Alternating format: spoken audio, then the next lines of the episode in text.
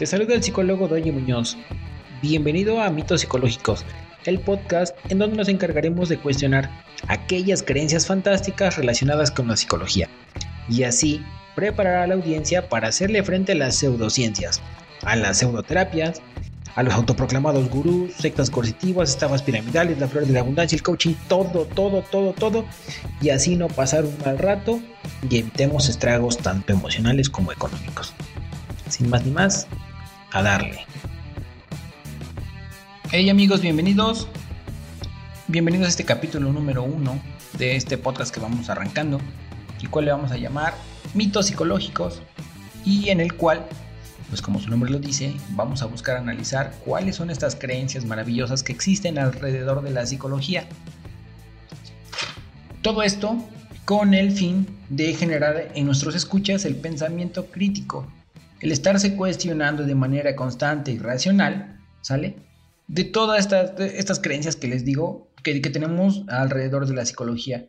Y obviamente, pues esto como finalidad tiene preparar a todos los escuchas a que si en algún momento se tienen que enfrentar a las pseudociencias, a las pseudoterapias, los charlatanes, los autoproclamados gurús, las sectas coercitivas, el coaching, las estafas, bien, todo lo que tenga que ver con tranzas emocionales que quieran lucrar con nuestro dinero y con nuestras emociones, aquí nos vamos a prevenir un poquito. Entonces, este podcast va dirigido a las personas que deseen conocer de psicología, a los estudiantes de psicología, a todas esas personas que tengan un interés por saber qué es lo que les pasa, cómo es que funciona la psique, las emociones, la mente. Aquí vamos a estar chambeándole duro. A los que me conocen sabrán que previamente teníamos por ahí un par de formatos ya en podcast y los cuales pues dejé de lado no porque no me gustaran y no porque no, no nos estuviera yendo bien, porque al final de cuentas, pues yo nada más me siento y empiezo a hablar como loquito. Entonces, esto no es como que, como que algo que me haya frenado, pero sí siento que estaba siendo muy, muy blando, muy, muy suave en cuanto a los temas. Cuidábamos que la gente no se fuera a ofender, que algún grupo en específico no se fuera a ofender. Y pues ya sobre la marcha me fui dando cuenta que la ciencia se tiene que defender sí o sí. No es una, una cuestión de si, si quiero o no quiero, no. La ciencia se tiene que defender ¿Por qué? Porque como lo acabo de comentar hace un ratito, si no se defiende, si no se difunde, si no se trabaja directamente con ella, lo que pasa es que al rato llegan los charlatanes con menos, con, con vendernos espejitos, con enseñarnos por ahí un dulcecito, terminamos pagando cantidades enormes y nuestro vacío emocional pues se hace mucho más grande y pues nos quedamos sin dinero y sin salud mental. Entonces voy a trabajar muy duro en esto Agradecería mucho que ustedes, los que me están escuchando, puedan darme retroalimentación. Si tienen ustedes algún mito que les gustaría desarrollar, con mucho gusto yo también aquí lo estaré tratando. Para iniciar, es importante conocer qué es un mito. Y un mito es una historia maravillosa la cual quita o deja de lado todas las características que tenga alguna cosa, alguna situación, alguna persona y le da otras características pues, por así decirlo, maravillosas o fuera de la realidad y las cuales pues hacen que nuestro pensamiento se distorsione. La psicología es una ciencia. Muchas personas dicen que no, que no es una ciencia, que no sirve, que quién sabe que sí, es una ciencia y se encarga de estudiar el comportamiento humano, estudia el ser humano, ¿sale? En su esfera biológica, en su esfera psicológica y en su esfera social, ¿sale? La psicología es como un todo y en ese todo, pues hay diferentes subdivisiones, las cuales pues podemos encontrar la psicología clínica, la psicología social, la psicología este, forense, la psicología educativa, la organizacional, la del consumidor. Hay un montón de ramas de la psicología y cada rama de la psicología tiene una subdivisión para que el campo de estudio sea mucho más específico. Entonces, lo que va a pasar es que vamos a encontrar a la psicología en, en todas partes. Y por decir en todas partes me refiero a en todas partes. Y cada área de la psicología tiene su campo de estudio y ese campo de estudio tiene un charlatán que quiere sacar partido de, este conocimiento, ¿no? Esas personas que pues se certifican en un cursito de 40 horas y ya sienten que son capaces o que son profesionales de poder desarrollarse y pues que andan por la vida profanando la psicología, desprestigiándola y pues las personas que no saben, pues terminan cayendo. Y esto hace que se desprestigie la, la profesión. Entonces aquí vamos a cuestionar todo eso. Vamos a, a, poder describir por qué las personas creen lo que creen, ¿no? Muchas veces ni siquiera nosotros sabemos por qué creemos lo que creemos. Nuestra adquisición, nuestra adquisición de conocimiento, pues varía de, de persona a persona, pero la gran mayoría de conocimientos o, de argumentos o de situaciones que nosotros conocemos, sabemos o creemos saber, pues son infundadas, ¿no? Y no sabemos de dónde vienen. Entonces aquí vamos a hacer que podamos descubrir que sí, que no. Entonces, para hacer el primer episodio, vamos a iniciar con cinco mitos acerca de ir al psicólogo, ¿sale? Eh, normalmente, o hay muchos mitos, muchos, muchos, muchos. Los vamos a ir viendo capítulo por capítulo y tampoco no quiero hacer un episodio de tres horas describiendo 20 mitos de la psicología. Mejor los vamos poniendo capítulo por capítulo, los hacemos un poquito más rápidos, más didácticos. Y como les comenté hace un ratito, si tienen retroalimentación, al final les diré por dónde la podemos dejar. Entonces, vamos a iniciar con el primer mito de asistir al psicólogo. Y este primer mito es que solo los locos van al psicólogo. Lo primero que tengo que decir en este mito que una vez que estudias se vuelve un poco chistoso, pero hay personas que no lo saben, entonces mi intención no es decir, ah, jaja, tú estás creyendo en esto, no. Vale, lo vamos a tratar con mucho respeto y lo primero que debemos saber es que la locura como tal es una definición o un concepto que tiene diversos significados dependiendo el el discurso o, la oración en la que se esté ocupando. Nosotros, los mexicanos, podemos decir, no, pues es que este güey está bien loco para jugar videojuegos. Y nos estamos refiriendo a que el individuo es muy bueno jugando videojuegos. Podemos también decir, no, pues es que este güey está bien loco para manejar. Y nos estamos refiriendo a que es muy atrevido, ¿sale? A que es muy intrépido. Hay veces que estamos platicando con unas personas y cuando ya perdimos la atención, ¿qué hacemos? Nos están diciendo un argumento y nosotros como que estamos bien perdidos y terminamos diciendo, ah, no manches, qué loco. Cuando es un significado, tampoco tiene una denotación, ¿no? Entonces, le podemos decir a nuestra pareja es que te amo con locura y no precisamente es que sea malo. Entonces, este concepto de, locura tiene diversos significados y se puede utilizar de diferentes maneras y no necesariamente habla de alguien que esté mal de sus facultades mentales. Tenemos los psicólogos manuales de diagnóstico en los cuales cada padecimiento, cada padecimiento tiene un nombre, ¿sale? ¿Cuáles son mm, algunos motivos, algunas razones por las que las personas llegan a terapia? Vamos a encontrar personas que llegan porque presentan algunas complicaciones o problemas de ansiedad, de depresión, de celos, hay baja autoestima, este, por crecimiento personal, quieren adquirir hábitos saludables o quieren desaparecer hábitos que no son saludables, porque tienen problemas familiares, porque tienen altos niveles de estrés, porque hay problemas en su trabajo, porque tienen problemas de concentración, porque no sé, no pueden conciliar el sueño, trastornos alimenticios, que también es un, padecimiento común, este, por adicciones, por el simple hecho de que no consiguen trabajo, por crisis del desarrollo, y se dan cuenta en esto que acabo de enlistar, hay, no hay una constante. todas las situaciones, todos los padecimientos, todos los problemas que enfrenta cada persona son distintos y no necesariamente porque no consiga trabajo quiere decir que estoy loco. No porque esté entrando en la crisis de los 30 años quiere decir que esté loco, ¿no? Es un proceso natural el cual, pues el psicólogo lo que hace es que te acompaña y te lleva por el camino para que esta situación, la cual estás padeciendo, pase. No, bueno, como podríamos decir, este mito se podría aquí desmentir, en el cual, pues, no las personas que están locas son las que van al psicólogo o que no se necesita estar loco para asistir al psicólogo. El segundo mito, que es esto, esto sí lo he escuchado también, ¿no? Es que dicen, es que una vez fui al psicólogo y no me funcionó. Y bueno, eh, aquí podemos ocupar un ejemplo, ¿no? Muy claro. Por ejemplo, vamos a suponer que yo me quiero poner bien cuadrado, ¿no? Muy bien musculoso, bien mamado, como se dice aquí en México. Y si yo voy una sola vez al gimnasio, obviamente, obviamente que por mucho que cargue, por puedo estar cuatro horas ahí hacer todos los ejercicios de todo el cuerpo y no por eso me voy a poner bien cuadrado. Es importante que sepamos que también cuando vamos al nutriólogo, por ejemplo, no por una vez que voy al nutriólogo voy a, adelgazar o, voy a ganar músculo, ¿sale? Es importante que sepamos que todo este, toda esta situación es un proceso.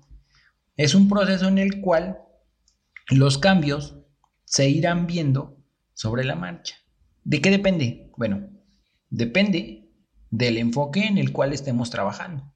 ¿sale? Existen muchos enfoques, el humanista, el sistémico, el gestal, este cognitivo-conductual. Hay muchos enfoques y cada enfoque pues aborda las situaciones de diferentes maneras, ¿no? Entonces, una cosa es, depende del enfoque. Después, depende de la constancia con la que nosotros estemos asistiendo a terapia, ¿sale?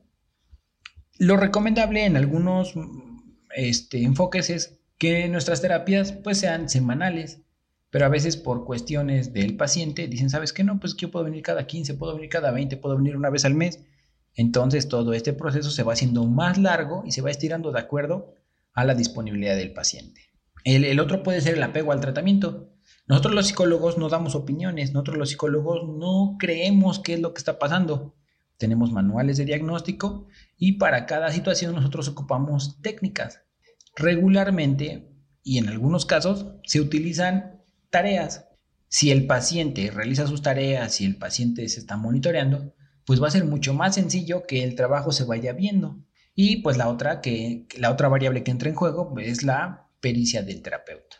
Es cierto, tenemos una, un manual, tenemos una teoría en la cual pues nos tenemos que basar para que, para que, la, para que la terapia vaya a buen puerto. Pero también el psicólogo tiene que meterle de su experiencia, tiene que ir viendo, hay, hay veces que los, los padecimientos están ocultos detrás de otro y la lectura correcta pues hace que nosotros podamos acelerar un poquito el proceso. ¿Sale? Ese es el segundo mito. Es que no, fui una vez al psicólogo y no me funcionó. No. Con una, con una vez que vayas, a ningún lugar te va a funcionar. Vaya ni al... No, nada, nada, nada, nada. Iba a dar muchos ejemplos, pero no, ninguno aplica. Eh, mito número tres. El gimnasio es mi mejor terapia. Yo no necesito ir al terapeuta porque el gimnasio es mi mejor terapia. Y obviamente no me refiero a que el gimnasio sea malo y tampoco quiero ser exclusivo de que solo es el gimnasio. Lo mismo puede aplicar para cualquier deporte, para cualquier actividad que, que nos haga distraernos, que nos haga mantener la concentración un ratito ahí. Lo mismo si le das a la bicicleta, si vas a jugar fútbol, si vas a escalar, si vas a caminar, si te gusta pintar, si te gusta cantar, música, lo que sea. Todas estas, actividades sí pueden formar parte de un tratamiento, sí pueden ser complemento de, una, de, de una terapia, pero es complemento, ojo, no lo sustituye, para nada lo sustituye. Lo único que hace es que nos mantiene entretenidos, nos distrae, pero llega un momento en el cual este efecto o este placer que sientes al momento de realizar esta actividad se pasa. Y una vez que se pasa, vuelve esta sensación de vacío, en la cual decimos, es que ya me acordé que sigo sin encontrar trabajo. Esto es, es, es una, una idea, un, comentario que he escuchado de manera muy frecuente y por eso es que la, la puse en esta lista. Ahora, el, el mito número cuatro, que yo no necesito ir al psicólogo porque mis amigos son mis mejores psicólogos. ¿Sale? Es una frase que también es muy común, es una frase que también la he escuchado muy frecuentemente y la cual pues tiene, tiene por ahí los puntos para debatir. ¿Sale? No voy a negar que el platicar con los amigos es algo muy reconfortante, que es algo bien padre porque si pues, te descargas, ¿no? Hay una, hay una, este, una literatura de Freud en la cual habla del poder curativo de la palabra. O sea que con el simple hecho de platicar lo que te está pasando, ya estás descansando, ya estás liberando tus emociones y estás descargando un poquito. Pero el hecho de platicarlas no tiene ningún sentido si no se vuelve, si no se hace un cambio, si no se trabaja precisamente en la emoción. Pues sí, es bien padre platicar con los amigos, es muy reconfortante. Sin embargo, hay algunas situaciones en las cuales, o por las cuales, esto tampoco sustituye la terapia y se vuelve un mito, ¿sale? La primera es que por más por más que tu amigo te estime, por más que tu amigo te aprecie, por más que tu amigo te quiera, él te va a dar una, te va a dar un consejo de acuerdo a su experiencia y de acuerdo a su conocimiento. Sale, te voy a poner un ejemplo y vamos a suponer que yo estoy platicando con un amigo porque yo tengo problemas con mi pareja. Pero ¿qué crees? Este amigo que tengo, pues ya se divorció y terminó en muy malos términos con su, con su esposa. Entonces, si yo le digo que tengo algunos problemas con mi pareja, él me puede decir, híjole, a mí me pasaba igual que a ti. Y entonces me tuve que divorciar y hasta ahí fue donde encontré la tranquilidad. Si yo estoy muy estable, muy inestable, ¿qué voy a hacer? Pues voy a terminar divorciándome. ¿Por qué? Porque esa es la solución. Su solución. Cuando a lo mejor lo que necesito es nada más, este, no sé, realizar acuerdos con mi pareja, mejorar la comunicación, uh, negociar actividades, ceder un poquito en algunas cosas y que ella cede en otras. Entonces, un amigo te va a dar consejos y no son malintencionados, no estoy diciendo que sean malintencionados, pero probablemente no son los que tú necesitas y no van de acuerdo a, tu situación.